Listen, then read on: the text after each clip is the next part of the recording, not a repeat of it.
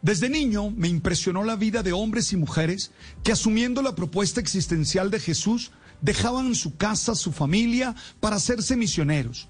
Conozco muchos de estos seres humanos auténticos, felices, dadores de vida y transparencia del amor de Dios para todos, que van hasta los lugares olvidados y empobrecidos para compartir la buena nueva.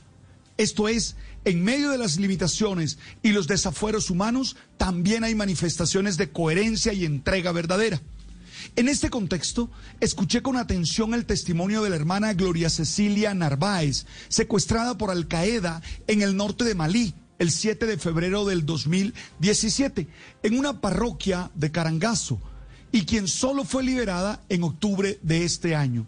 Los duros relatos de la hermana exponen la maldad de los captores que la consideraban un perro de la iglesia y por eso la golpeaban, humillaban, maltrataban y la hacían sentir la cercanía continua de la muerte pero también los relatos muestran la valentía, la humildad y la espiritualidad de la monja, que siempre entendió la situación en el contexto de su seguimiento a Jesús de Nazaret y su decisión de entregar la vida.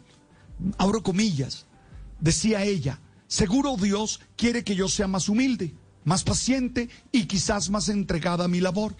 Te agradezco Dios por todo lo que me enseñas y te pido por las personas que me tienen secuestrada para que puedan vivir según su religión.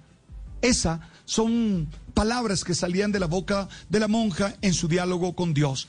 Oye, la espiritualidad cristiana es una opción por la vida plena y esta no se puede conseguir sin propiciar que los otros tengan vida digna. Un misionero es alguien que ha entendido que solo se puede ser feliz luchando porque los otros vivan en condiciones dignas. Esa es la motivación de compartir el Evangelio. No se trata de imponer dogmas o reglas, se trata más bien de dar testimonio del amor la entrega de la hermana Gloria Cecilia y la manera como vivió toda esta prueba se vuelve un ejemplo para todos aquellos que buscan sentido a su existencia. En el vivir al servicio de los demás hay una gran fuente de felicidad.